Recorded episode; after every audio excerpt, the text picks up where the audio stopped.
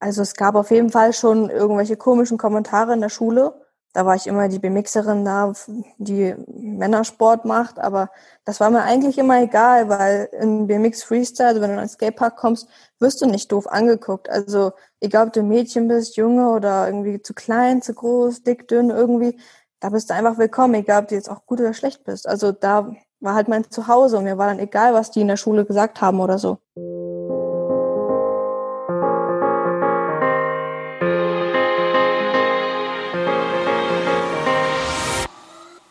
Hi und herzlich willkommen zur 19. Folge des Team Deutschland Podcast, dem Podcast, wo ihr den Weg der Athletinnen und Athleten zu den Olympischen Spielen in Tokio verfolgen könnt. Äh, mein Name ist Jens Behler und ja, ich begleite die Sportlerinnen und Sportler hier im Podcast auf ihrem Weg nach Tokio.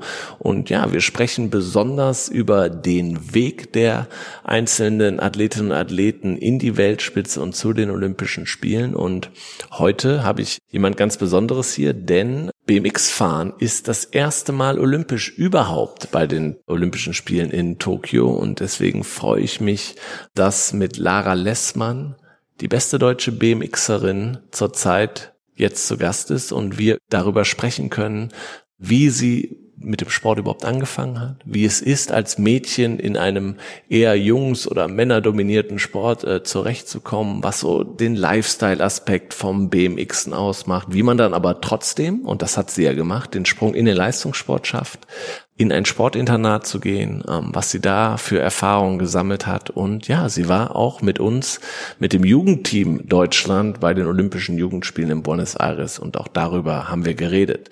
Darauf könnt ihr euch freuen, bevor wir mit dem Gespräch einsteigen. Natürlich, wie immer, ein Dank an unseren Partner Lotto, den größten Förderer des deutschen Sports, ähm, der diese Folge präsentiert. Und ja, wie sieht diese Förderung denn speziell aus? Ähm, mit dem Geld Geld aus der Zusatzlotterie Siegerchance, der Glücksspirale von Lotto, kann der DOSB, der Deutsche Olympische Sportbund, ganz gezielt einzelne Projekte im Leistungssport fördern. Wie zum Beispiel in diesem Jahr den Bau einer Halfpipe für das Sommertraining unserer Ski- und Snowboard-Freestyler an der Elite-Schule des Sports in Berchtesgaden. Der Bau wurde zum größten Teil eben mit Mitteln der Siegerchance finanziert und ja, eine tolle Sache und wir hoffen, dass wir in Zukunft eben noch weitere Projekte im Leistungssport unterstützen können.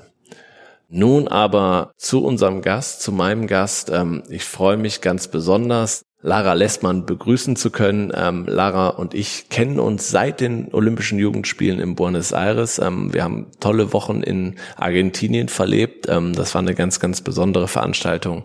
Hi Lara, schön, dass du dabei bist. Hi.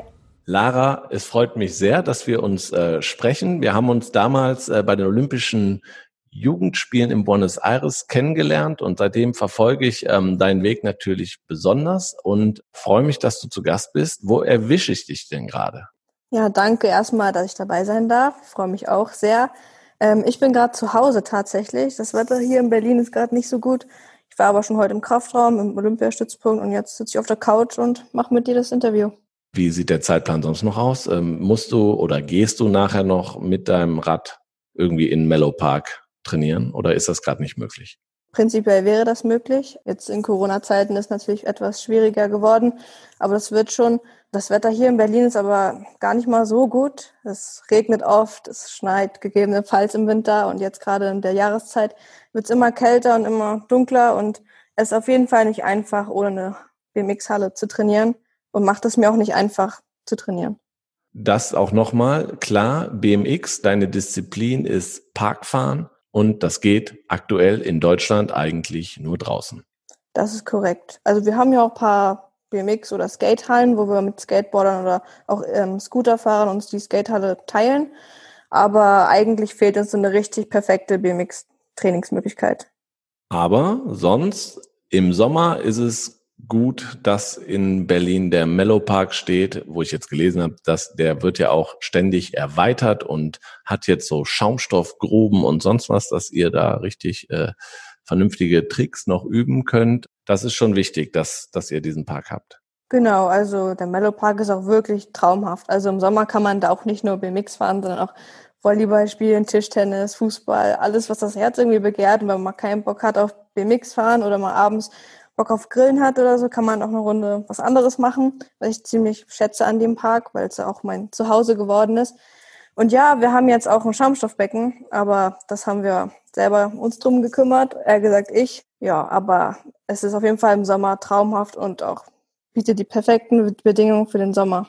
Jetzt war aber dieses Jahr waren keine perfekten Bedingungen. Wie bist du denn durch die Corona-Zeit gekommen? Also anfangs war das ziemlich komisch. Ich glaube, für uns alle war es ja auch ziemlich neu. Also erster Lockdown und keine Freunde treffen. Alle Gyms haben zu, sogar der Olympiastützpunkt musste kurzzeitig schließen, bis sie dann für die Olympia-Athleten ähm, aufgemacht haben wieder. Der Mellow-Park hatte zu und das Einzige, was mir geblieben ist, ist halt mit dem BMX-Rad auf der Straße rumfahren, ein bisschen rumtricksen und versuchen, paar Tricks auf der Straße halt einfach zu machen. Also Kannsteine hochspringen oder mir kleine Hügel zu bauen, wo man fahren kann und bin dann auch in der Zeit ziemlich viel Rennrad gefahren. Also in der Zeit war es ja, glaube ich, so April oder so. Es wurde relativ warm oder warm genug zum Rennradfahren und bin dann ziemlich viel Rennrad gefahren, was mir auch ziemlich Spaß gemacht hat. Aber eigentlich hat mir schon irgendwie der Kraftraum gefehlt und irgendwie jemand, der mir ein bisschen in den Arsch tritt und dass ich halt einfach mal ein bisschen mehr mache als nur das. Aber das war halt zu der Zeit nicht so ganz möglich. Man stellt sich die BMXer ja immer so vor, jetzt, die schnappen sich ihr Fahrrad, fahren in den Park, und hängen da ab und trainieren so ein bisschen. Aber sieht bei dir ein bisschen anders aus, ne?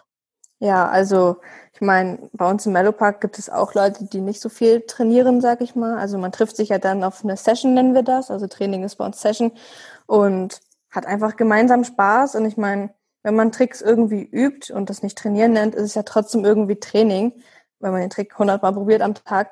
Und deswegen ergibt sich das halt irgendwie, dass man halt aus Spaß irgendwie trainiert und neue Tricks mit seinen Freunden lernt. Und ich glaube, das ist auch das Coole an Freestyle, dass man, wir haben zwar auch einen Bundestrainer oder auch einen Landestrainer oder so, aber dass man einfach mit seinen Freunden immer noch Spaß hat und an sein Limit geht.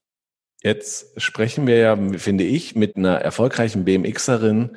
Frauen im BMX ist nicht das erste, was mir irgendwie einfällt. Deswegen, und wir haben Fragen gestellt bei Instagram. Es kamen total viele Fragen wie du zum BMX gekommen bist und äh, wie es war als Mädchen beim BMX in den Anfängen. Und der Podcast heißt Mein Weg und deswegen würde ich gerne ähm, relativ zügig auch auf deinen Weg kommen und gerade über deine Anfänge sprechen. Ähm, du hast uns Fotos geschickt, äh, wie das so üblich ist hier im Podcast, an dem wir uns jetzt ein bisschen entlanghangeln und deinen Weg beschreiben. Das erste und die Fotos, klar, wir sind ein Podcast, die kann man aber auf den Social Media Kanälen von Team Deutschland sehen. Das erste Foto, was du uns geschickt hast, wir haben gerade schon im Vorgespräch überlegt. Ich habe geraten, du bist so vier, fünf Jahre alt, ähm, hast einen roten Fahrradhelm auf, siehst aber ähm, schon sehr ambitioniert aus, finde ich. Also mit wie vielen Jahren hast du angefangen? Also angefangen mit BMX Freestyle war ich ungefähr acht oder neun. Aber davor bin ich auch schon irgendwie Inline-Skate und Skateboard gefahren, weil das halt das Typische ist, was man als Kind irgendwie macht. Hab das aber schon damals im Skatepark ausprobiert, aber da waren halt die BMX-Fahrer im Mehrzahl und dann gab es keine andere Möglichkeit. Also ich musste BMX fahren, auch weil meine großen Brüder BMX gefahren sind. Auch ziemlich erfolgreich damals. Ja, wollte ich auch das machen, was die tun. Und war damals aber auch die, das einzige Mädchen im Park, aber war sofort akzeptiert und es gab auch also ich hab, wurde nicht komisch angeguckt oder so, ich war sofort zu Hause. Wo ist denn das gewesen eigentlich? Also ursprünglich komme ich ja aus Flensburg und da war auch damals der BMX und Skatepark Schlachthof heißt der. Das ist so eine Art von Jugendverein und Sportverein, die machen da ganz viel Jugendarbeit und auch was für Sportler. Und da hat alles angefangen. Da war ich ungefähr zehn Jahre oder so fast und jeden Tag nach der Schule und eigentlich war es mein zweites Zuhause, wenn nicht sogar mein erstes Zuhause. Und immer mit den Brüdern? Oder waren die, haben es dann nachher irgendwann gelassen und du bist dabei geblieben? Also meine Brüder waren etwas älter als ich, deswegen fanden die das, glaube ich, eher mit mir peinlich, mit der kleinen Schwester. Ich hatte aber meine eigenen Freunde und nach paar Jahren wurde ich auch immer besser und so. Und meine älteren Brüder haben halt andere Interessen gefunden, also sowas wie studieren oder halt Familie gründen. Aber ich muss auch dazu sagen, dass die auch viele Verletzungen hinter sich hatten, also zweimal Kreuzbandriss, Sprunggelenk gebrochen und so. Und irgendwann dann im hohen Alter hört man dann einfach auf mit so einer Sportart. Die haben dich mitgenommen, klar, die Anfänge, aber waren es deine Vorbilder oder hattest du andere Vorbilder? Auf jeden Fall waren das meine Vorbilder, aber ich glaube, damals habe ich gar nicht so realisiert, dass die so ein hohes Level schon haben und damals hatte ich auch noch keine Social Media, weil ich war irgendwie acht, neun Jahre alt, ich hatte kein Handy oder so. Und für mich waren die schon die Besten der Welt. Bis dann irgendwann zum internationalen Wettkampf bei uns in Flensburg, das heißt Butcher Jam, kamen dann mal internationale Fahrer hin von Red Bull oder anderen Partnern und da habe ich erstmal gesehen, was überhaupt BMX Freestyle ist und habe mir immer gedacht, das möchte ich auch können und das hat mich damals so krass inspiriert und mit meinen Brüdern zusammen halt auch irgendwie die haben mich halt einfach gepusht, das auch zu machen und unterstützt dabei. Gab es denn auch welche, äh, du hast gerade erzählt, du warst das einzige Mädchen da. An den Anfängen hat sich das entwickelt? Also waren, wenn du da über zehn Jahre gefahren bist, nachher mehr Mädchen am Start? Ja, auf jeden Fall. Also da die ja auch Jugendarbeit machen, da, die heißen Sportpiraten, der Verein, hatten wir auch sowas wie BMX-AGs in Schulklassen. Da konnte ich zum Beispiel eine Schulklasse begleiten und da waren auch immer kleine Mädchen bei, die einfach auch Bock hatten auf BMX fahren. Damals, wo das so krass mit den Flüchtlingen waren, haben wir die gut aufgenommen in Flensburg und die haben es auch gerne gemacht und bis zum äh, Mädchenwettkampf in Flensburg, das war, glaube ich, einer der ersten Wettkämpfe für Frauen in BMX in Deutschland. Das war damals in Flensburg und da haben wir angefangen, richtig viel mit Frauen zu machen. Da waren damals auch schon zwölf Frauen, glaube ich. Und ab dem Moment haben wir uns auch mehr um die Frauen in Deutschland engagiert und versucht zu motivieren. Und ich glaube auch, dass ich sowas wie ein Vorbild war für die kleinen Mädchen da, weil ich war dann auch irgendwann schon 12, 13, 14 und bin immer bei den Jungs mitgefahren damals. Und irgendwann haben wir das mal in die Hand genommen, dass wir auch mal eine Frauenklasse machen wollen. Und ab dem Moment, glaube ich, haben auch andere Mädchen Interesse gefunden an BMX-Sport. Gab es denn irgendwen am Anfang, der gesagt hat, mal BMX, das ist aber nichts für Mädchen? Also es gab auf jeden Fall schon irgendwelche komischen Kommentare in der Schule da war ich immer die Bemixerin da, die Männersport macht, aber das war mir eigentlich immer egal, weil in BMX Freestyle, also wenn du in einen Skatepark kommst, wirst du nicht doof angeguckt. Also egal, ob du Mädchen bist, Junge oder irgendwie zu klein, zu groß, dick, dünn, irgendwie, da bist du einfach willkommen, egal ob du jetzt auch gut oder schlecht bist. Also da war halt mein Zuhause und mir war dann egal, was die in der Schule gesagt haben oder so. Jetzt das ist das eine, was die in der Schule sagen. Was haben deine Eltern gesagt? Also meine Eltern waren natürlich beängstigt am Anfang, weil ich war ein kleines Mädchen und ich glaube, deren Traum war immer, dass ich Handballerin werde, weil in Flensburg ist ja ganz gut Handball. Ähm, das wurde leider nichts. Die fanden aber immer ganz gut, dass meine großen Brüder auch da waren und wir haben auch zufällig in der gleichen Straße gewohnt wie der Skatepark. Also war ich eigentlich auch nicht weit weg. Ähm, ich glaube, Angst hatten sie dann, wo ich mich das erste Mal verletzt hatte. Das war, glaube ich, auch mit neun oder zehn das Schlüsselbein gebrochen. Und dann wussten die, glaube ich, dass es ein bisschen ernst ist und ob ich das mal so wegstecken kann und ob ich noch danach weitermachen möchte. Aber nichts hat mich aufgehalten und ich habe einfach weitergemacht, weil ich einfach so viel Spaß dran hatte. Ja, cool.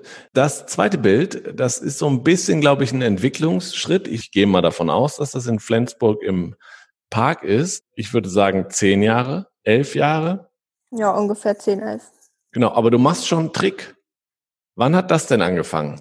Also ich glaube, das allererste, was ich gekonnt habe, ist natürlich erstmal so ein bisschen springen und das Gefühl und die Balance zu haben fürs BMX-Rad, weil das schon etwas anderes ist als normale Fahrräder. ist ja auch ziemlich klein. Und ich glaube, zuerst bin ich, habe ich angefangen mit Springen, was ja auch schon irgendwie so ein Trick ist.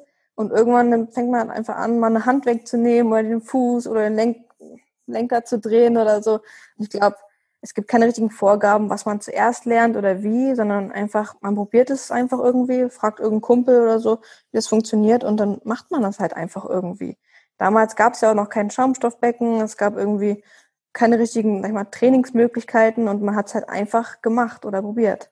Weil man auch den ganzen Tag da war. Genau, also man hat sich immer ein Beispiel an irgendjemand genommen, der das schon konnte, hat irgendwie selbstbewusst gesagt, komm, das schaffe ich auch und hat es dann einfach probiert. Und wenn man es nicht geschafft hat, hat irgendjemand einfach schon geholfen. Also irgendwie waren wir selber unsere eigenen Trainer und haben uns einfach gegenseitig gepusht. Und dass man halt auch andere Partner hatte, die es auch probiert haben, hat halt umso mehr Spaß gemacht, dass man halt irgendwie jemand hatte, wo ich das anfühlt wie ein Wettkampf, dass wer schafft es jetzt zuerst und der ist halt der coolere oder so. Und so hat es halt einfach alles irgendwie angefangen. Hat sich das so ein bisschen entwickelt durch Social Media, dass nicht mehr die Leute, die direkt vor Ort da sind, mit denen man zusammen fährt, die kleinen Vorbilder sind oder die größeren Vorbilder und mit denen man, an denen man sich hochhangelt, was Tricks und so angeht? Ist es jetzt eher weltweit, kann man sich BMXerinnen oder BMXer aussuchen und denen auf Instagram folgen und deren Tricks sich anschauen und dann spricht man sicherlich mit seinen Freunden äh, im Park auch dazu und schaut sich das an und versucht das nachzumachen?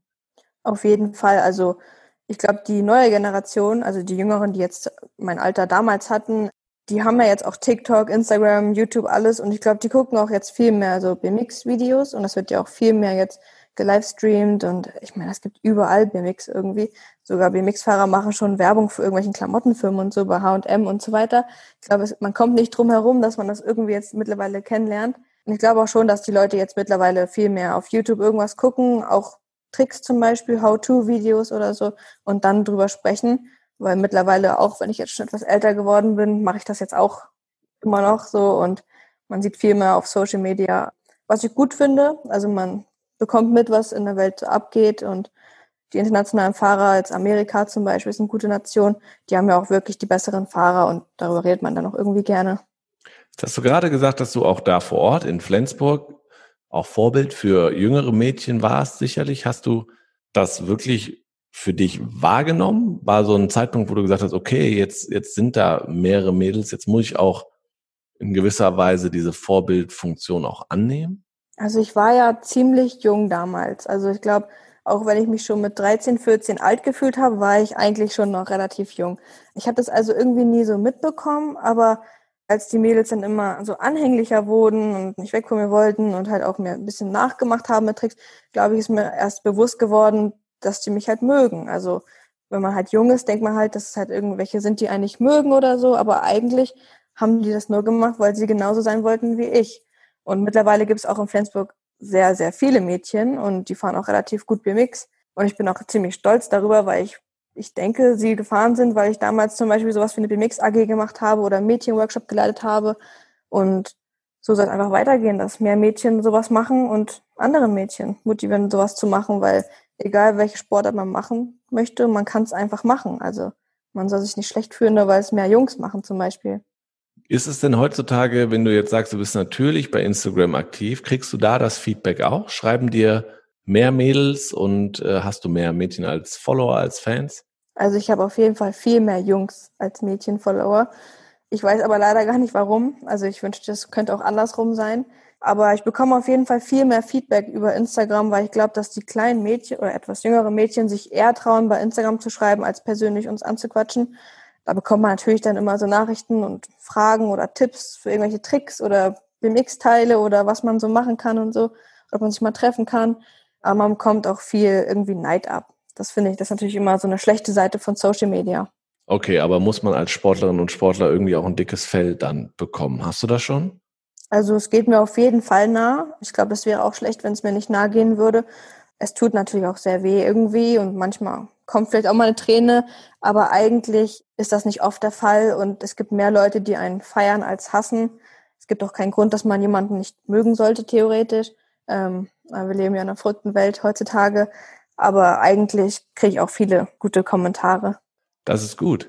Ähm, einen guten Kommentar sehe ich hier auf dem dritten Foto, was du uns geschickt hast. Du sitzt in einem, ich schätze mal wieder, dass es ähm, der, der Skatepark in Flensburg ist. In eine, einem Art Container ist es. Mhm. Und das Feedback ist, da hängt ein Junge, hat seinen Arm um deine Schultern und hat Daumen hoch. Zeigt den Daumen hoch. Erzähl mal ein bisschen was zu dem Bild.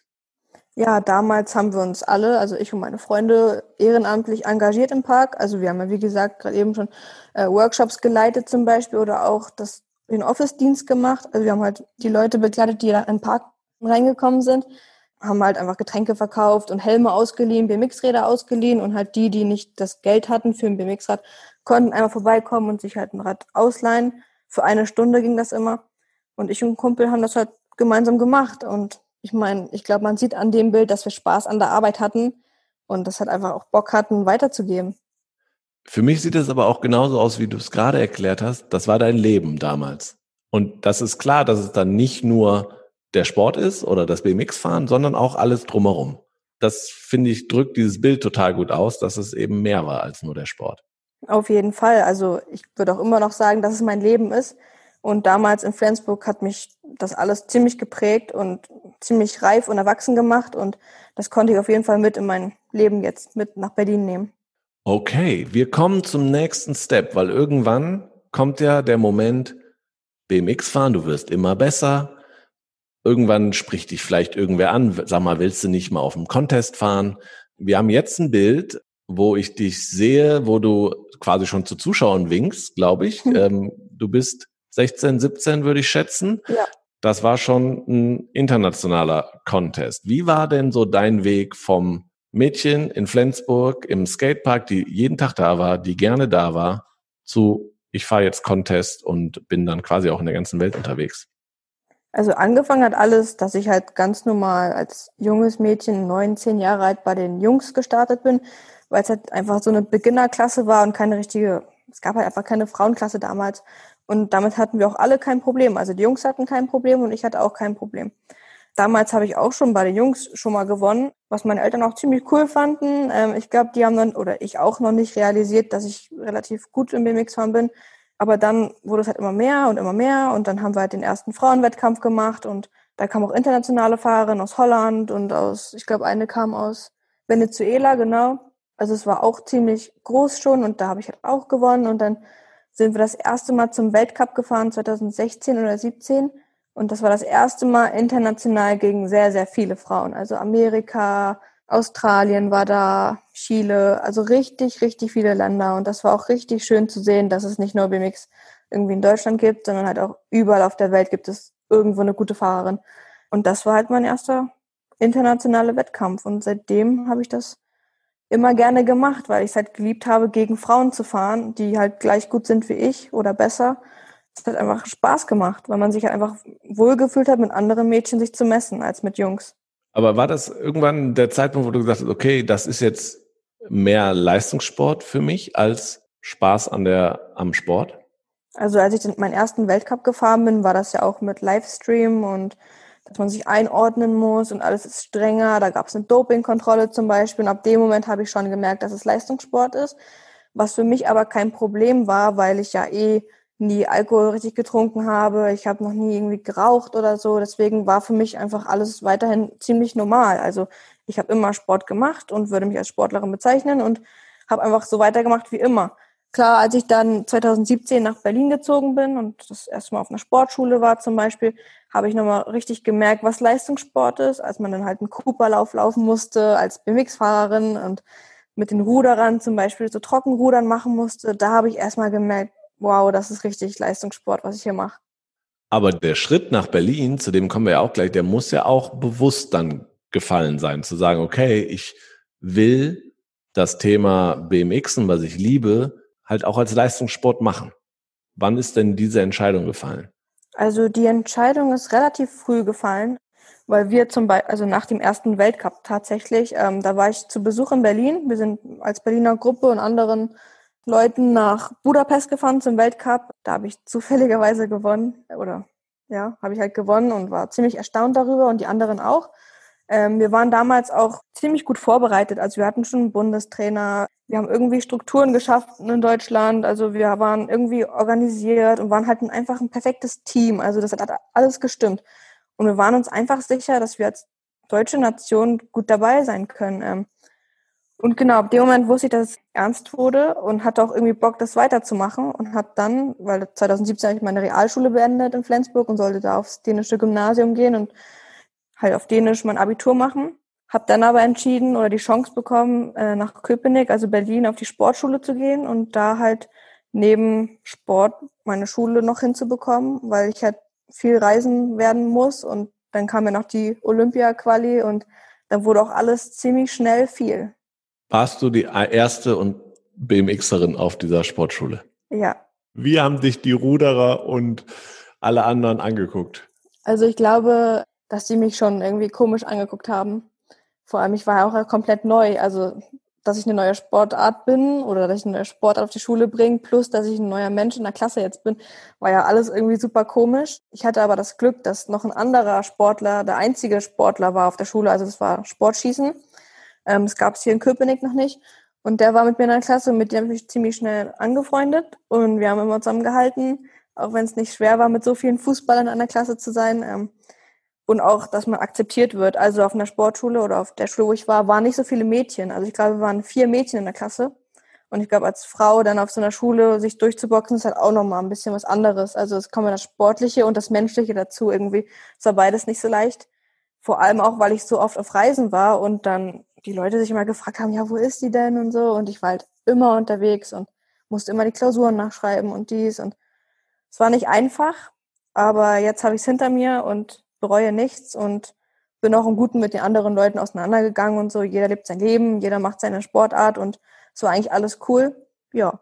Aber wie kann ich mir das vorstellen? Also du bist dann da ins Internat gezogen oder ist das Sportschule ja. direkt mit Internat verbunden? Also das Internat ist irgendwie drei, vier Kilometer entfernt gewesen. Es war am Wasser halt für die Wassersportler, die haben da immer trainiert und so. Und bin dann halt immer mit der Bahn zur Schule gefahren. Ich finde die Kombination BMXerin und Sportschütze finde ich super. Also es ist, also passt irgendwie, wenn man es mal so hört, äh, überhaupt nicht so zusammen. Aber das, dann wart ihr quasi beide die Außenseiter und habt euch da gefunden, weil sind die anderen denn nicht von ganz Deutschland irgendwie dahin? Waren das alles schon regional, lokale ähm, Schülerinnen und Schüler, die eh in Berlin schon waren und dann da? Ja, also ich würde auf jeden Fall sagen, dass die alle hier in der Nähe gewohnt haben, weil auch die Leute, die im Internat gewohnt haben, waren eigentlich nur Sportler, die aus Brandenburg oder so kamen oder von weiter weg aus Berlin und halt nicht jeden Morgen so weit zur Schule fahren konnten. Und ich war halt auch deswegen immer alleine am Wochenende im Internat, weil ich die Einzige war, die halt von weit weg kam. Aber das hatte ich, aber im Endeffekt, das ist das, was viele erzählen, das prägt einen dann doch. Auf jeden Fall. Also ich bereue es auf jeden Fall nicht. Ähm, es war eine super schöne Zeit, auch wenn es eine super harte Zeit war und ich auch echt oft alleine war und traurig war, weil halt niemand da war irgendwie. Im Endeffekt waren halt meine ganzen Freunde und Familie im Mellow Park und da konnte ich ja immerhin, immerhin fahren, wenn ich wollte. Okay. Die Frage der Fragen im Thema BMX und Leistungssport. Jetzt ist ja finde ich, genauso wie Skateboarden etc., BMX, das ist dein Leben. Das hat aber auch was mit Lifestyle etc. zu tun. Wie ist dein Verhältnis zwischen BMX als Lifestyle und BMX als Leistungssport? Also ich versuche beides irgendwie unter einen Hut zu bekommen, weil ich der Meinung bin, dass wenn ich in einen Park komme und halt mich wirklich darauf fokussiere, heute richtig krass trainieren zu müssen, dann klappt es halt einfach nicht. Also irgendwie muss alles stimmen. Also es muss die Sonne scheinen am besten oder eine Halle wäre natürlich ideal, dass es warm einfach ist, dass Freunde da sind, die einen pushen. Man hört Musik zum Beispiel oder sitzt auch mal rum und albert herum. Macht also auch Spaß zwischendurch und übt halt einfach gemeinsam mit seinen Freunden Tricks. Es gibt aber auch Tage, da muss man einfach abliefern, zum Beispiel im Wettkampf. Da ist ja auf jeden Fall richtig krass Leistungsdruck zum Beispiel. Und wenn man irgendwie Druck hat, ist es ja kein Spaß mehr und da ist der Lifestyle dann weg, sondern das ist halt dann wirklich mal ernst und das ist halt dann die Arbeit, die man erledigen muss. Zum Glück kann ich mittlerweile gut mit dem Druck umgehen und das ist auch einer meiner Stärken, würde ich mal behaupten. Was mir natürlich irgendwie nicht Spaß macht und nicht beschreiben würde, dass mein Lifestyle ist, aber irgendwie macht es Spaß, wenn man den Druck erledigt hat und hinter sich hat und dann einfach wieder von vorne startet. Also irgendwie ist eine gute, gesunde Mischung aus beidem, die man irgendwie hat. Und ich glaube, deswegen mache ich das auch genauso. Aber gibt es irgendwie so in der Szene zwei Lager, die sagen, also das ist ja schön und gut, Lara, dass du auf äh, Contest fährst oder sogar zu den Olympischen Spielen fahren willst, das ist nicht unsere Welt? Also es gibt es auf jeden Fall. Wir haben ja zum Beispiel den internationalen Wettkampf X Games.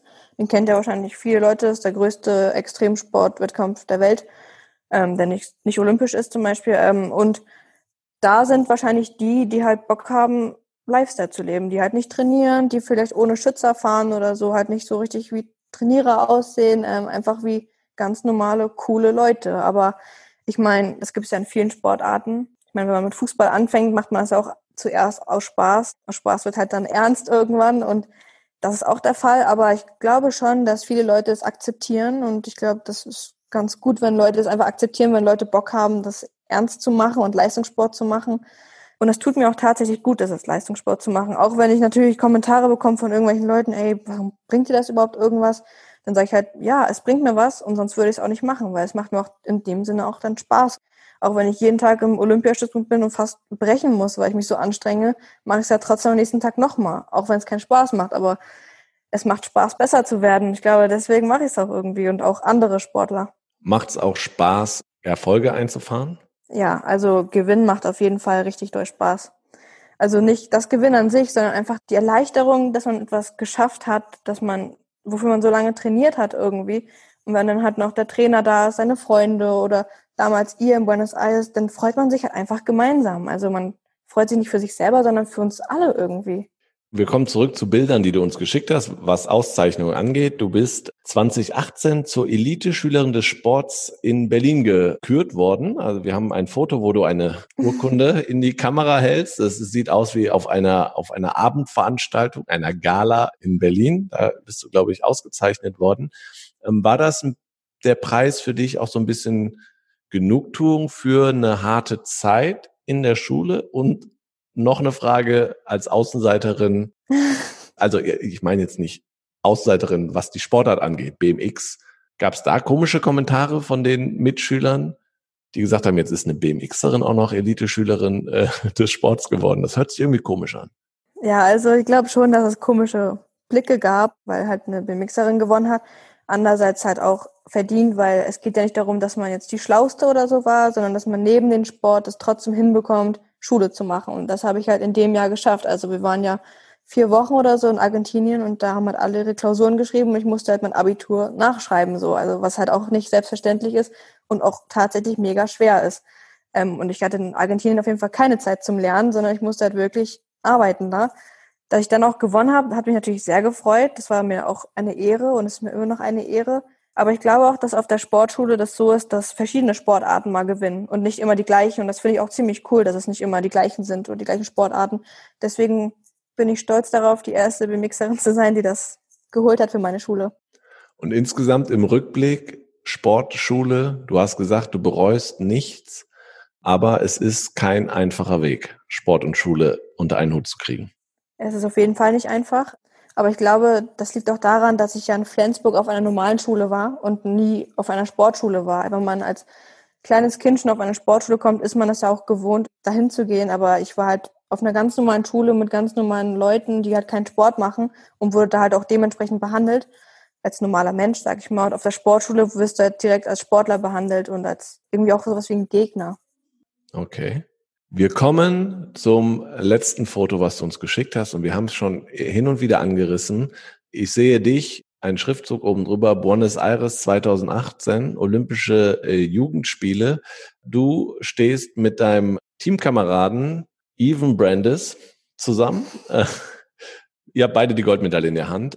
Für mich persönlich, der ja auch in Buenos Aires war, eine wahnsinnige Zeit, also ganz, ganz tolle zwei Wochen Olympische Jugendspiele erzähl du ein bisschen was zu dem Foto und zu der Zeit. Ich würde sagen, dass das in meiner Karriere die schönste Zeit auf jeden Fall war. Vor allem, weil auch in Argentinien alles perfekt war. Also das Wetter war ja traumhaft schön. Die Atmosphäre, alles hat einfach gestimmt. Das erste Mal BMX, Freestyle dabei, auch andere coole Sportarten wie 3x3 Basketball oder Klettern zum Beispiel.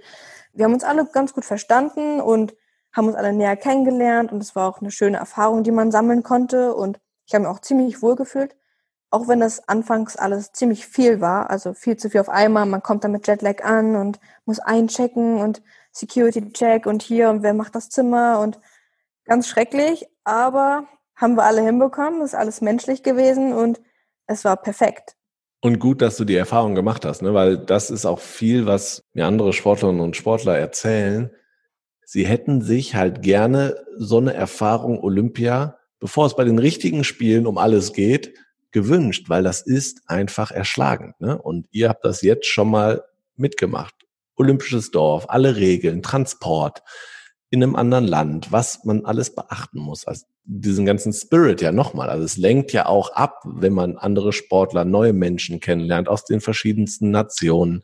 Das macht ja auch alles großen Spaß, aber man muss sich ja im Endeffekt auf den Wettkampf konzentrieren. Also bist du froh, dass, dass du die Erfahrung schon gemacht hast? Auf jeden Fall. Ähm, es war eine richtig krasse Erfahrung sogar. Also normalerweise würde man niemals so viele Sportarten auf einen Fleck treffen können und auch Sportler. Deswegen war es umso schöner, dass man auch schlauer geworden ist und mehr Erfahrung sammeln konnte mit anderen und sich auch besser austauschen konnte mit anderen, von wegen, ja, wie machst du das denn mit dem Wettkampf? Hast du Druck? Wie geht's dir? Man war ja nicht alleine auf dem Zimmer, man war ja mit anderen Sportlern auf dem Zimmer. Und das war einfach ein schönes Gefühl, dass man einfach immer jemanden bei sich hat. Und man muss, also das auch aus meiner Erfahrung, was für die Leute, die es sicherlich haben es die wenigsten irgendwie mitbekommen, aber es gab in Buenos Aires mitten in der Stadt eure Wettkampfstätte.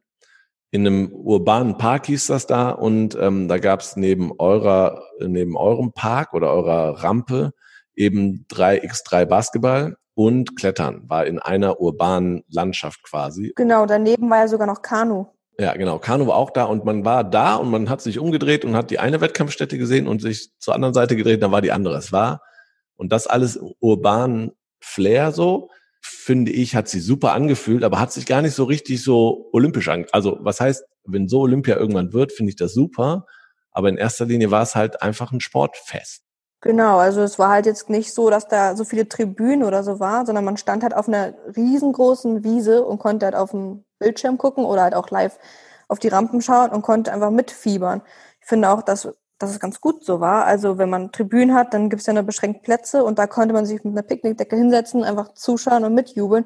Und das hat auch irgendwie das, die Atmosphäre so gut gemacht, weil man halt auch, also die Leute da in Argentinien waren ja super freundlich und haben ja auch getanzt zum Beispiel und waren einfach freie Menschen und es hat einfach Spaß gemacht, das mit anzusehen. Und BMX hat auch in Buenos Aires, Argentinien, es kam total gut an und es waren ja auch mit euch, ihr habt ja die Goldmedaille gewonnen, dann in dem Teamwettbewerb mit Argentiniern quasi zusammen. Habt ihr, hast du eigentlich noch Kontakt zu denen oder ist da irgendwas entstanden? Also die anderen sind ja immer noch bei den ähm, Weltcups zum Beispiel. Also wir sind ja die Junioren damals so ein bisschen gewesen. Bei uns gibt's ja keine richtige Juniorenklasse, sondern wir fahren einfach bei den Frauen mit oder Elite Männer. Und deswegen kannten wir uns ja alle schon und sehen uns halt immer noch beim Weltcup und reden auch gegebenenfalls und feiern uns auch gegenseitig immer noch. Also auch mit dem argentinischen Team. Also wir umarmen uns immer und feiern und sind einfach cool miteinander. Aber das ist halt bei uns auch irgendwie ganz normal. Also das ist mit jeder Nation eigentlich so. Es gibt jetzt keine Nation, die man irgendwie hasst oder so, sondern die Trainer gehen hin und umarmen sich zum Beispiel oder auch die Athleten umarmen sich so. Und wenn ich jetzt verlieren würde oder wenn ich verliere, dann umarme ich auch die Gewinnerin, weil sie hat es einfach verdient dann in dem Sinne und man schenkt sich halt ein bisschen Respekt und das ist halt einfach das ehrliche Respekt, das sie bekommen. Warst du beim Wettkampf irgendwie anders aufgeregt, weil es jetzt Olympische Jugendspiele war? Weil, aber ich glaube, Zuschauer waren gefühlt, bestimmt waren an anderen Wettkämpfen genauso viele Zuschauer bei dir schon mal. Ähm, aber war irgendwie eine andere Anspannung da? Also die Anspannung war schon irgendwie anders, weil halt so viele Leute aus dem deutschen Team einfach zugeschaut haben. Also normalerweise sind wir dann mit dem kleinen BMX-Team unterwegs und ich habe dann halt meine fünf Leute, die da sind, die zuständig sind, aber das waren halt, wir waren ja locker 30 Leute, die zugeguckt haben und so laut gebrüllt haben, dass mich das kurz mal abgelenkt hat und ich man auch bei meinem Lauf noch ein bisschen lächeln musste, weil es einfach so laut war und anders, ähm, weil wir halt einfach, man hatte das Gefühl, man fährt nicht für sich, sondern für Deutschland, was ja auch der Fall war, aber trotzdem, als ich dann Gold geholt habe oder wir Gold geholt haben, haben wir auch die anderen zum Beispiel geweint, so aus Deutschland. Und es war einfach irgendwie schön, dass man halt miteinander gelitten hat, aber sich jetzt miteinander freut und miteinander feiern kann jetzt. Also es war halt irgendwie anders, aber positiv anders. Cool. Hast du sonst noch irgendwie eine spezielle Erfahrung, wo du sagst, das ist das, was mir immer im Herzen bleibt, wenn ich an die Olympischen Jugendspiele in Buenos Aires denke? Also ich glaube, das Beste, woran ich mich erinnern kann, ist auf jeden Fall, glaube ich, dass ich ja gewonnen habe. Als, also die Frauen sind zuerst gestartet vor den Männern und da habe ich ja gewonnen. Und dann kam halt die Argentinierin, sie wurde Zweite und wir haben uns halt vor allen umarmt und dann kam halt, sind auch Tränen geflossen irgendwie, aber halt Freude, Freudesträne und keine Ahnung, Jens, also mein Koordinator war ja damals dabei und der argentinische Trainer und so, die haben halt irgendwie auch geweint und dann musste ich halt auch weinen, weil die geweint haben und das war halt irgendwie schön, auch irgendwie komisch und unangenehm, aber das war halt so eine Riesenlast, die von der Schulter gefallen ist irgendwie und man hat es einfach hinter sich, weil man fährt da ja schon irgendwie mit einem Auftrag. Und ich wusste, was auf mich zukommt und es war nicht einfach und ich hatte auch super viel Druck. Aber ich glaube, das war der schönste Moment, wo ich halt die Gegnerin, sag ich mal, umarmt habe und wir uns einfach gegenseitig, also wir haben uns einfach gefreut. Also es war halt alles perfekt einfach. Jetzt muss man dazu sagen, dass es ein etwas anderer Wettbewerb war, als äh, ihr den normalerweise fahrt. Also ihr fahrt, ihr seid ein Einzel gefahren. Du hast ja gerade gesagt, du hast deine Frauen-Competition quasi auch gewonnen. Aber im Endergebnis hat halt nur auch das Ergebnis der, der Jungs dazugezählt. Und dazu gab es dann nur ein Endergebnis. Hattest du auch deswegen gefühlt ein bisschen mehr Druck, weil du sagtest, du musst jetzt da auch entsprechend Punkte oder Platzierungen holen, damit das insgesamt was wird? Ja, also mein eigener Druck war ja, dass ich selber zufrieden sein wollte mit mir selber. Also wäre ich jetzt Zweite geworden in der Frauenklasse, wäre es jetzt auch nicht schlimm gewesen, wenn ich gewusst hätte, dass ich alles gegeben habe. Zum Glück hat's aber für den ersten Platz gereicht. Aber wie gesagt, sind die Männer ja nach uns gefahren und dann stand man da schon mit zitternden Händen und war nervös und aufgeregt. Und ich glaube, ich wäre schon traurig gewesen, hätte Even das verrissen. Aber ich wäre nicht böse gewesen, aber irgendwie ist man dann schon irgendwie enttäuscht und traurig, weil man halt so viel Druck hatte und hat und es einfach hinter sich haben möchte. Und es hat zum Glück alles gut geklappt und wir haben es als Team gut gerockt. Aber kein Format, wo du sagst, das muss jetzt unbedingt nochmal so abgehalten werden. Also das ist ja auch untypisch für Mixed Freestyle oder auf andere Sportarten, glaube ich, dass Frauen und Männer zusammengemischt werden. Das machen oder haben sie ja da gemacht, weil das ist ja eigentlich typisch für Youth Olympics, dass sie da irgendwas ausprobieren wollen mal. Und es war auch ganz cool so. Für gewisse Nationen macht das ja auch total Sinn. Also wenn die eine starke Frau haben und einen schlechten Mann oder so, dann macht das ja total Sinn, weil die Nation ja einfach dann besser im Ranking dasteht. Aber für die Zukunft ist auf jeden Fall besser, dass wir alle alleine fahren und das sind wir auch. Mein ganzes Leben lang bin ich alleine für mich gefahren. Vielleicht müssen wir da auch nochmal, wir haben jetzt sehr, sehr viel über BMX ähm, Freestyle gesprochen. Kannst du das nochmal einordnen? Es gibt auch BMX Race, das ist schon länger olympisch, wo ich meine, sechs Fahrerinnen, Fahrer gegeneinander fahren über eine Wellenpiste, nenne ich es mal. Und wer als erster im Ziel ist, ähm, hat halt gewonnen. Deine Disziplin heißt BMX Freestyle Park. Ja. Erklär doch mal genau, was zu tun ist und wie der Aufbau auch dieses Parkes überhaupt ist. Also zum Beispiel kann ich ja mal erklären, dass zum Beispiel Racer, die haben ja Klickpedalen zum Beispiel oder auch so ein Full-Face-Helm und so eine richtig krasse Ausrüstung und so. Und wir zum Beispiel sind einfach, haben normalen Helm an und sehen eigentlich ziemlich normal aus. Also klar haben wir auch Trikots an, aber wenn man uns auf der Straße sieht, könnte man denken, dass wir einfach so Lifestyle-Leute sind. Und ja, also wir springen halt über vier Meter hohe Rampen, vier Meter weit zum Beispiel, und machen dabei Stunts auf dem Fahrrad, sei es eine 360-Grad-Drehung, Rückwärtssaltos. Wir drehen uns, wir machen Tricks äh, oder kombinieren die Tricks mit irgendwas und versuchen halt mit Geschwindigkeit und Tricks und Ausführung der Tricks Punkte zu sammeln. Und dann gibt es eine Jury, die bewertet das und macht daraus ein Ranking und so kann man einen Wettkampf gewinnen. Und bei Race zum Beispiel gewinnt einfach der, der zuerst in der Ziellinie ist. Also ziemlich simpel. Aber ich vergleiche meine Sportart immer gerne mit Eiskunstlauf oder Breakdance oder so, dass man einfach verschiedene Sportler hat, die verschiedene Küren ausfahren und dafür bewertet werden. Also man eigentlich so einen kleinen Auftritt, der eine Minute lang geht. Und in der Minute gibt man alles, was geht. Und du hast auch, du weißt den Ablauf der Tricks schon vorher. Du entscheidest das nicht spontan, sondern meistens hast du einen klaren Plan. Also wenn man zum Wettkampf kommt oder so, weiß man vorher nicht, wie der Park eigentlich aussieht und man fährt ihn da das erste Mal. Aber man fährt ungefähr, man hat glaube ich 45 Minuten Practice immer pro Tag und das dreimal. Also kann man sich schon an den Park gewöhnen und überlegt sich dann, ah, macht das Sinn, darüber zu springen? Schaffe ich das auch wirklich? Und überlegt sich dann im Hotel, welche Kür man am besten so macht es kann natürlich immer was schief gehen. Also wenn ich jetzt, wenn ich jetzt keinen Schwung habe, weil ich irgendwie hingefallen bin oder so, kann ich natürlich nicht meinen Run, nennen wir das, durchfahren. Und da muss man improvisieren, was ja das Coole an Freestyle ist, dass man das irgendwie einfach kann, weil so viele verschiedene Rampen überall rumstehen. Aber im besten Fall fährt man genauso, wie man sich das überlegt hat und geplant hat. Jetzt aber gibt es ja auch andere BMX Freestyle Disziplinen noch. Park deine Disziplin nochmal für die, die es nicht kennen der Park besteht in, zum größten Teil aus Rampen. Also nicht ja. so sehr Boxen, wo man äh, Tricks drauf macht oder Rails. Gibt es auch oder gar nicht? Für Olympia gibt es auf jeden Fall keine Rails. Aber wenn man in Deutschland in einen Skatepark kommt, gibt es auf jeden Fall auch Rails, weil wir alle zusammen halt mit den anderen trainieren, sag ich mal. Aber die andere Disziplin ähm, ist dann eher BMX Freestyle Street, wo es dann eher um Rails und Boxen geht, wo man was macht? Genau, da hat man dann halt an seinen Laufrädern solche Packs heißt das, sind so Metallstangen. Dann kann man halt damit auf so Metall-Handrails nennt sich das oder kann man einfach ranspringen und rutschen, sag ich mal. Also das wäre die leichteste Erklärung und daraus noch Tricks machen. Das ist ja zum Beispiel, finde ich, im Straßenbild so eher das klassischere BMX. Das auf jeden Fall die, die man hier im normalen Umfeld quasi sieht, die haben meistens diese kleinen Packs. Ja, weil daran ist ja cool, dass man einfach überall durch die Stadt fahren kann und einfach irgendwas fahren kann. Also man kann sich ein Treppenset suchen und eine Treppe runterspringen oder ein Geländer suchen und ranspringen. Also das ist ja das Kreative, warum Leute das auch machen wollen, weil sie halt einfach frei sind und einfach losfahren können, ohne Ziel und einfach fahren können.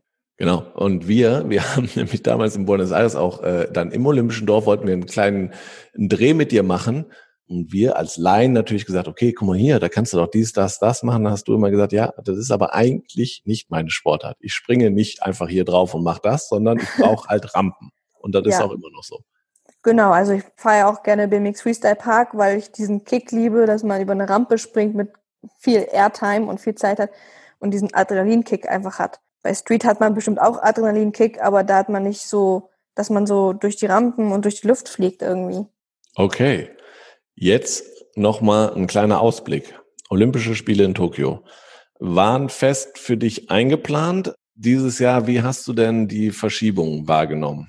Dass es verschoben worden ist, fand ich, glaube ich, schon anfangs doof. Es hat für mich kurz gedauert, um zu realisieren, wie schlimm die ganze Corona-Situation jetzt wirklich ist. Also es wurde ja immer schlimmer und dann habe ich es auch verstanden und habe das für sinnvoll empfunden, dass es verschoben worden ist und war immerhin glücklich, dass es nicht abgesagt worden ist.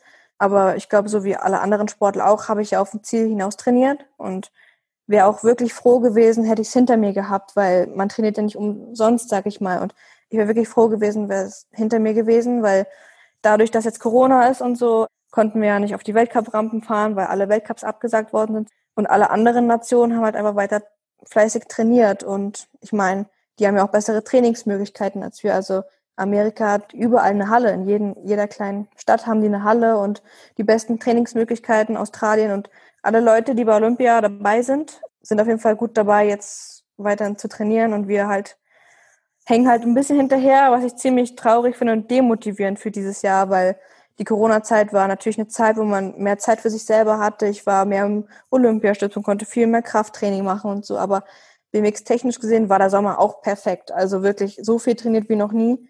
Aber jetzt ist halt der Winter und jetzt haben wir halt keine Möglichkeiten. Also kannst du dir das vorstellen, dass wir in Deutschland keine Trainingsmöglichkeiten haben, Indoor für BMX Freestyle oder generell für irgendwas? Ja, ist dramatisch so, ne? Aber ich, ich kenne das ja auch, also zum Beispiel eine, eine Halfpipe im Snowboard gibt's auch in Deutschland nicht, auch im Winter. Ja, das ist auch schade. Wenn man in den Alpen ist, wenigstens, dann ist man relativ schnell wahrscheinlich in Österreich oder in der Schweiz und ja. kann da trainieren. Aber für euch ist es natürlich wirklich dramatisch. Das ist ja das große Problem in diesem Jahr, dass auch für die Snowboarder, so wie du sagst gerade, die können ja immer wegfahren, aber wir können ja alle gar nicht reisen gerade. Also normalerweise würde ich jetzt in Spanien sein oder nach Australien fliegen oder irgendwo sein, wo ich trainieren kann.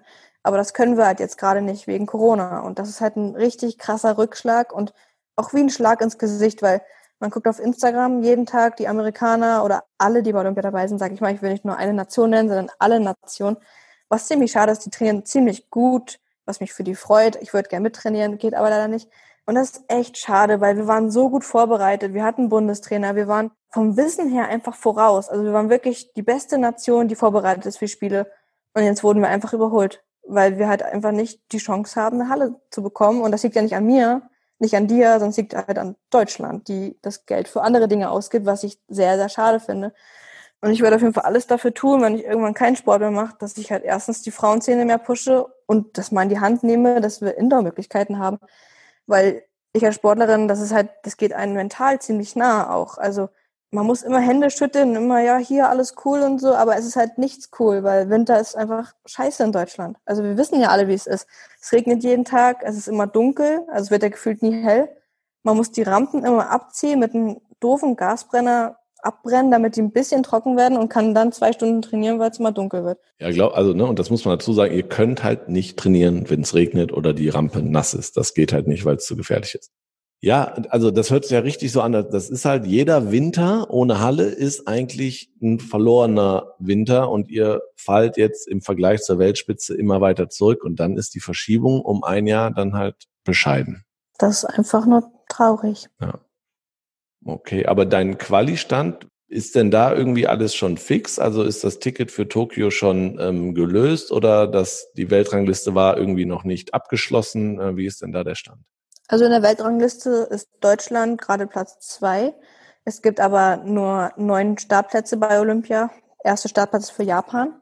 Zwei Startplätze gab es über die WM für die Nationen, die noch nicht qualifiziert sind und die beste Nation sind halt, die nicht qualifiziert ist. Und halt die restlichen. Ähm, das ist also nicht viel.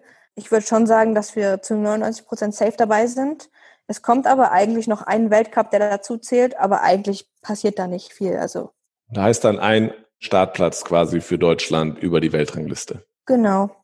Und da es jetzt national in Deutschland nicht irgendwen im Frauenbereich gibt, der auf dem Niveau fährt, bist du das dann relativ Also sicher. wir mussten ja die Olympianorm erfüllen und es haben nur ich und eine andere geschafft.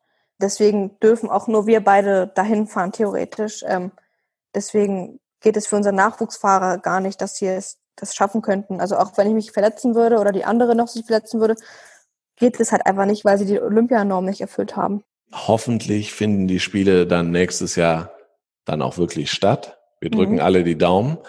Warst du schon mal in Tokio und weißt du ungefähr, wie das da, wie das da abläuft? Wo ist euer Park hingebaut? Ist der wieder so urban? Weißt du da schon was? Nein, also unser Testevent wurde ja verschoben oder abgesagt dieses Jahr, deswegen war ich noch nicht da. Ich war aber generell schon ein paar Mal in Japan zum Weltcup, in Hiroshima zum Beispiel. Aber ich glaube schon, dass wir sind mit den Skatern zum Beispiel zusammen, was ich auch cool finde, weil wieder so ein bisschen Urban Sport und so und alles ein bisschen vielleicht cooler als sonst. Darauf freue ich mich auf jeden Fall schon, aber so ganz genau wissen tue ich eigentlich noch gar nichts darüber. Ich glaube, ich wäre live vor Ort da gewesen, hätte mir alles angeguckt und hätte dir jetzt mehr sagen können, aber ich kann halt leider nicht mehr sagen. Aber du freust dich auf die Spiele, egal unter welchen Rahmenbedingungen sie stattfinden. Also ich freue mich auf jeden Fall. Ähm, ist mir auch eine Ehre, dass ich da hinfahren darf und die Chance dazu habe, das zu machen. Natürlich, wenn keine Zuschauer da sein dürfen, wäre es, glaube ich, für alle Sportarten schwierig. Vor allem für unsere Sportart ist es so wichtig, dass irgendwelche Zuschauer dabei sind und halt irgendwie das so mitfiebern einfach. Und das ist ja auch das Coole, warum Leute auch immer hinkommen, weil es halt nicht irgendjemand fährt ein Rennen und gewinnt und ist vorbei, sondern es ist halt irgendwie so ein langer Prozess und dann freut man sich halt gegenseitig oder miteinander und das fehlt halt dann wahrscheinlich, wenn es nicht stattfinden darf mit Zuschauern. Natürlich waren die Chancen vor zwei Jahren noch besser für Olympia. Also da hätte ich schon oder wir gesagt, dass Deutschland als Nation ziemlich stark dabei sein könnte und auf jeden Fall Platz eins, zwei oder drei schaffen könnte. Jetzt gerade, wenn wir jetzt noch im Winter verschenken, was wir gerade tun, wird es immer und immer schwieriger. Aber immerhin bin ich immer stärker geworden im Kraftraum und wäre jetzt Ergometer fahren olympisch, dann würde ich in meiner Sport auf jeden Fall gewinnen. Finde ich gut, dass du das Negative noch ein bisschen ins Positive drehst. Also wie du mich ja schon kennst, ich gebe ja niemals auf. Also egal was passiert, auch wenn ich da ohne Chancen hinfahren würde, würde ich alles dafür geben, trotzdem zu gewinnen. So ist es nicht. Und ich möchte auch nicht rumjammern, dass ich keine Trainingsmöglichkeiten habe, weil immerhin leben wir in Deutschland, wir haben ein gutes Gesundheitssystem, wir haben eigentlich alles, was perfekt ist. Ich studiere und bin ein gesunder Mensch lebe von meinem Sport und bin eigentlich glücklich, aber ich möchte halt auch für die neue Generation was weiterbringen und möchte einfach meine Sportart vorausbringen. So und es ist halt einfach schwierig, wenn halt nicht viele Leute das unterstützen wollen. Ich weiß halt auch langsam nicht mehr weiter und in Tokio gebe ich nochmal alles und dann bereite ich mich auf die nächsten Spiele wieder vor, hoffentlich, die ja dann auch schon wieder bald sind, theoretisch, und bin auf jeden Fall motiviert weiterzumachen und nicht aufzugeben. Aber vielleicht braucht es dann auch BMX erstmal bei Olympia, dauert ja manchmal in Deutschland alles ein bisschen länger, dass die Menschen sehen, wie toll das sein kann, dass dann was passiert, hoffentlich bis Paris. Aber wie du ja schon weißt, waren wir ja schon auf ganz vielen Ehrungen. Da warst du ja zum Beispiel auch dabei, was schon Jahre her ist. Die Frage ist dann, wie lange will man warten oder wie lange kann man warten? Und Deutschland ist eine Sportnation und wir geben hunderte Millionen für Sport aus es muss doch irgendwas möglich sein, dass wir eine kleine Halle für BMX-Fahrer haben. Also wirklich wenigstens nur für den Winter. Also im Sommer gehe ich wirklich gerne raus, so. Aber vor allem jetzt in Corona-Zeit, man könnte so kreativ sein. Es gibt so viele Diskotheken zum Beispiel, die haben jetzt alle gerade geschlossen, so. Und man könnte doch einfach die unterstützen, indem man zum Beispiel die Halle nimmt für Trainingsmöglichkeiten und die dann hilft, dass die halt nicht pleite gehen zum Beispiel. Und das halt nur für den Winter jetzt nutzt. Vor allem vor Olympia würde es enorm viel helfen. Man muss halt einfach außerhalb des Tellerrands denken. Und das tun halt manche Leute anscheinend nicht. Ich bin beeindruckt. Finde ich eine gute Idee, das mit den Diskotheken. Oder wie würdest du das machen, Jens? Ich weiß es nicht. Ich mache den Podcast hier. Ich, kann, ich baue keine ähm, Skatehallen, aber ich äh, gebe das weiter gerne bei uns intern im DOSB. Deine Anregung, finde ich gut. Wir kommen, Lara, zum Abschluss zum Ende hin fragen wir immer, ähm, haben wir so drei Kategorien. Zum einen gucke ich mir den Instagram-Account jeweils uns, äh, meines Gastes an und stelle dazu eine Frage. Ihr seid natürlich alle herzlich eingeladen, ähm, der Lara auf Instagram, at lara-lessmann zu folgen. Da kann man deine Tricks bestaunen, man kann deinen Weg weiterverfolgen. Ich habe mir jetzt aber auch angeguckt, es gibt, und das hast du gerade schon erzählt, Du hast mir quasi meine Frage vorweggenommen. Man sieht dich natürlich viel auf dem BMX, aber auch auf dem Rennrad. Als BMXerin, wie hart ist man auf das kleine Fahrrad fixiert und nerven andere Fahrräder eher oder ist das eine schöne Abwechslung? Also ich zum Beispiel fahre ziemlich gerne Rennrad oder auch generell fahre ich gerne Fahrrad. Also ich fahre eigentlich überall mit dem Fahrrad hin, wenn es möglich ist. Oder auch im Sommer fahre ich gerne normales Fahrrad zum Strand oder sonstiges. Rennradfahren macht super viel Spaß, weil ich auch diesen Adrenalinkick liebe, dass ich so schnell fahre dann und ist auch ein bisschen gefährlich manchmal. Aber ich liebe es einfach. Also ich bin leidenschaftliche Radsportlerin, würde ich jetzt mal behaupten. Und trotzdem bleibt mein BMX-Rad immer noch mein liebstes Fahrrad. Da schließt sich direkt die Frage an. Ja, man hat natürlich zu seinem Sportgerät, ähm, die meisten Sportler, ein inniges Verhältnis. Hast du ein BMX oder hast du mehrere für Training, für bestimmte Situationen oder ist man auf eins festgelegt und hat gesagt, boah, wenn das jetzt nicht, also das fahre ich bis gar nichts mehr geht? Also ich habe auf jeden Fall mein Lieblings-BMX-Rad, was wirklich perfekt auf mich abgestimmt ist. Das kann man auch gar nicht so richtig nachkaufen, weil der Rahmen zum Beispiel eine extra Größe für mich hat und so. Wenn das kaputt gehen würde, wäre es schade. Aber ich habe auf jeden Fall mehrere Teile hier. Also ich hätte schon zwei Fahrräder komplett hier stehen. Aber was das jetzt mit dem Rahmen betrifft, so eine extra Anfertigung dauert immer ein bisschen. Aber für Tokio zum Beispiel sind auf jeden Fall zwei Räder eingeplant, die wir mitnehmen, falls eins wegkommt im Flugzeug oder falls eins zum Beispiel geklaut wird oder es können so viele Dinge passieren, worauf wir vorbereitet sein müssen. Oder wenn in meinem Lauf zum Beispiel eins kaputt gehen würde, dann kann ich ja mhm. nicht den Lauf wegschmeißen und dann sagen, ja, jetzt warte ich hier, bis es vorbei ist, sondern ich nehme einfach ganz schnell ein neues Rad und fahre sofort weiter und versuche die letzten Punkte zu ergattern.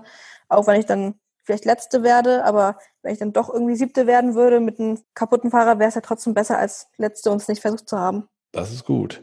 Wir fragen natürlich auch immer unsere Instagram-Community, ähm, was sie von dir wissen wollen. Da kamen viele Fragen, habe ich ja schon gesagt, zum Thema, wie hast du angefangen und wie konntest du äh, Schule und Sport ähm, verbinden.